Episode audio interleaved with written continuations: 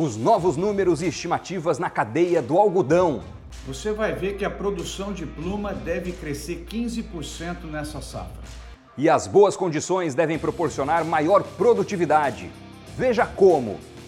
Vamos mostrar as expectativas para o mercado de flores em 2022. E outros destaques do agro. O Impulso News está no ar. Olá, seja muito bem-vindo ao podcast do Impulso News. A gente começa o programa de hoje com os novos números da safra de algodão no Brasil. A Conab trouxe atualizações para o setor, indicando que a área plantada de algodão deve crescer mais de 12% nesse ciclo, superando um milhão e meio de hectares. Como consequência, a produção também deve ser maior, chegando aos 2,7 milhões de toneladas de pluma, uma alta de 15% na comparação com o ciclo passado. Três fatores principais explicam a motivação para o aumento no cultivo do algodão: os preços favoráveis da pluma no mercado externo, a cotação do dólar em patamares elevados e as condições meteorológicas favoráveis para a cultura. E com todo esse cenário positivo, a primeira estimativa de valor bruto da produção do algodão em 2022, divulgada nos últimos dias pelo Ministério da Agricultura, é de uma renda no campo de mais de 38 bilhões de reais, um crescimento de incríveis 35%. E as operações de plantio estão praticamente finalizadas. Até o último dia 12, 97,4% das áreas de algodão já tinham sido plantadas um avanço de quase 7 pontos percentuais na comparação com a mesma data da safra passada. Bora para Ribeirão Preto, São Paulo?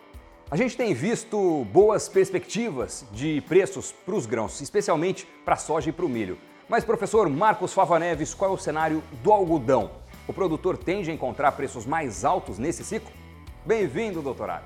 Pois é, Doni, que beleza que tá o algodão, né? Esse produto que eu tenho uma confiança incrível, o Brasil, se Deus quiser até o final dessa década, vai tirar dos Estados Unidos o título de maior exportador mundial. Mas a situação é boa e nós devemos ter uma produção esse ano 15% maior, chegando a 2,71 milhões de toneladas de pluma, e o USDA está dando que o consumo mundial será recorde, 27,11 milhões de toneladas, 20% acima de 19,20.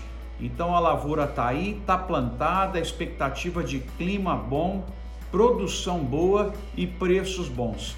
Céu de brigadeiro para o algodão, mas tomar cuidado porque pode sempre virar esse jogo, né? Valeu, doutor Agro, a gente volta a falar já já. E olha, ainda falando do algodão, por conta das melhores condições do clima e dos maiores investimentos no campo, a produtividade deve crescer bastante.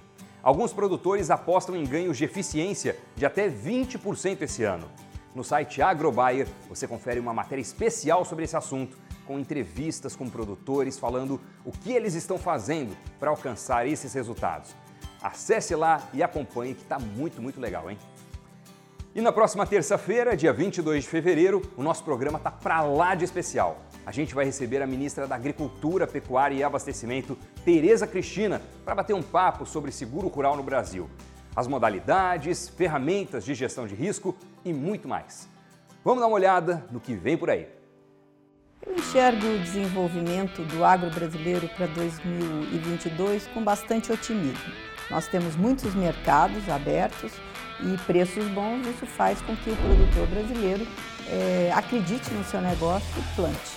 Então eu vejo que o Brasil pode continuar a ser cada vez mais, ter aí uma competitividade maior e cada vez mais ser o celeiro do mundo. Pessoal, esse papo está imperdível, então anota aí na sua agenda para não perder. Terça-feira, dia 22, a partir das 19 horas, no canal AgroBuyer no YouTube. Vamos falar agora da cadeia de flores. Recentemente, o Instituto Brasileiro de Floricultura, o Ibraflor, divulgou que prevê um crescimento de 12% nas vendas desse segmento em 2022, na comparação com o ano passado. Isso graças à retomada dos eventos presenciais, como festas e casamentos. Em 2021, o desempenho já tinha sido positivo, com um crescimento de 15%, graças à retomada econômica. E para entender um pouco melhor a tendência para a cadeia de flores, Vamos seguir viagem agora para Piracicaba, também no estado de São Paulo, para falar com o professor do Departamento de Produção Vegetal da Exalc USP, o Paulo Ercílio Viegas Rodrigues. Paulo, seja muito bem-vindo ao Impulso News. Qual foi o principal impacto da pandemia no segmento da floricultura e de que forma o setor conseguiu superar esses desafios? Oi, Doni, tudo bem? Doni, o principal impacto da pandemia no comércio de flores foi que o consumidor deixou de comprar flores e produtos de ornamentação. E sim, a, floricultura uh, teve que se reinventar e houve um movimento muito bem articulado entre o veio e, e os produtores para que acalmasse o mercado. E aí o sistema online entrou muito bem, né? O que aconteceu? A parte de logística, pós-colheita, melhorou a qualidade e conseguiu atender uh, esses consumidores que estavam confinados. E também os supermercados. Os supermercados continuaram com uma via uh, de, de acesso aos produtos, né? já que os produtos da floricultura continuaram sendo vendidos nos supermercados. É verdade, o online passou a ser bastante presente. E para 2022, quais são as expectativas no segmento de flores? As expectativas para 2022 são muito promissoras. Então existe uma demanda reprimida relacionada aos eventos e com a volta desses eventos, principalmente casamentos, né, a gente vai, a gente acredita que ocorrerá um, um aquecimento do mercado, principalmente do, da, das flores de corte, que for, foi o segmento mais prejudicado dentro da floricultura. E por último, Paulo, quais os desafios atuais que o produtor de flores ornamentais tem enfrentado no campo? Tony, a floricultura é uma das atividades agrícolas que é mais tecnificada e eles sabem que é um produto perecível. Né? O Brasil, a gente sabe também que é um país continental? E apresenta sérios problemas de logística. Outra questão interessante, a floricultura a gente sabe que convive com inúmeras pragas e doenças. Existe uma carência de produtos registrados para a floricultura. Então, o Ministério da Agricultura tem feito um, um trabalho bem sério para tentar regulamentar novos produtos para o uso da floricultura, classificando como pequenas culturas. Né? Isso tem ajudado bastante a, a atividade a se, se regulamentar e colocar produtos de qualidade no mercado. Valeu, professor. Muito obrigado por sua participação no nosso programa. E chegou a hora do top 3 com outras notícias de destaque no agro.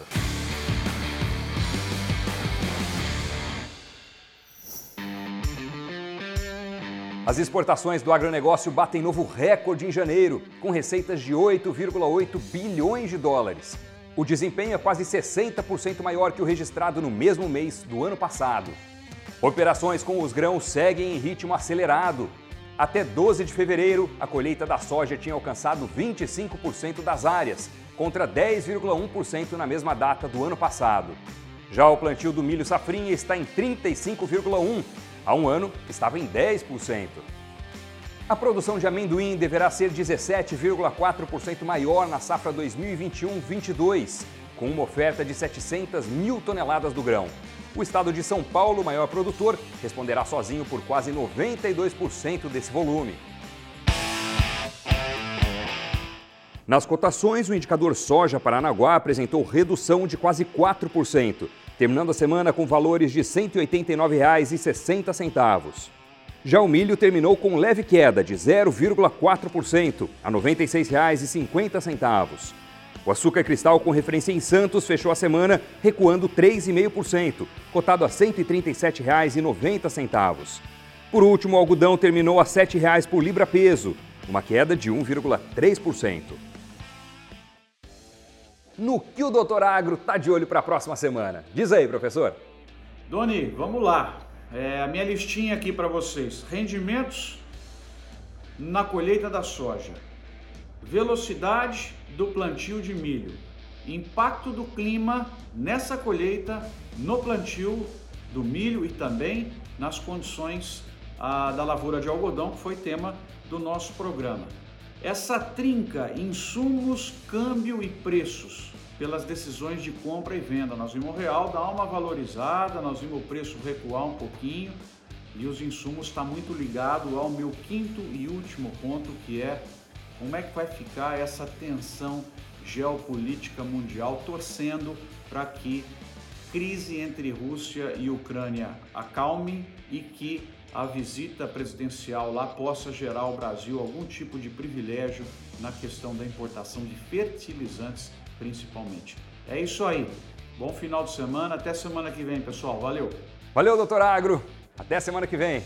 O podcast do Impulso News está acabando. Não deixe de visitar o nosso portal Agrobayer, o canal Agrobayer no YouTube e também os nossos outros programas aqui no Impulso Cast. Muito obrigado pela companhia e até semana que vem. Tchau! As colocações e recomendações advindas dos entrevistados são parte de sua vivência e experiência e, portanto, de sua responsabilidade. Não necessariamente expressam a posição da Bayer sobre o tema aqui abordado.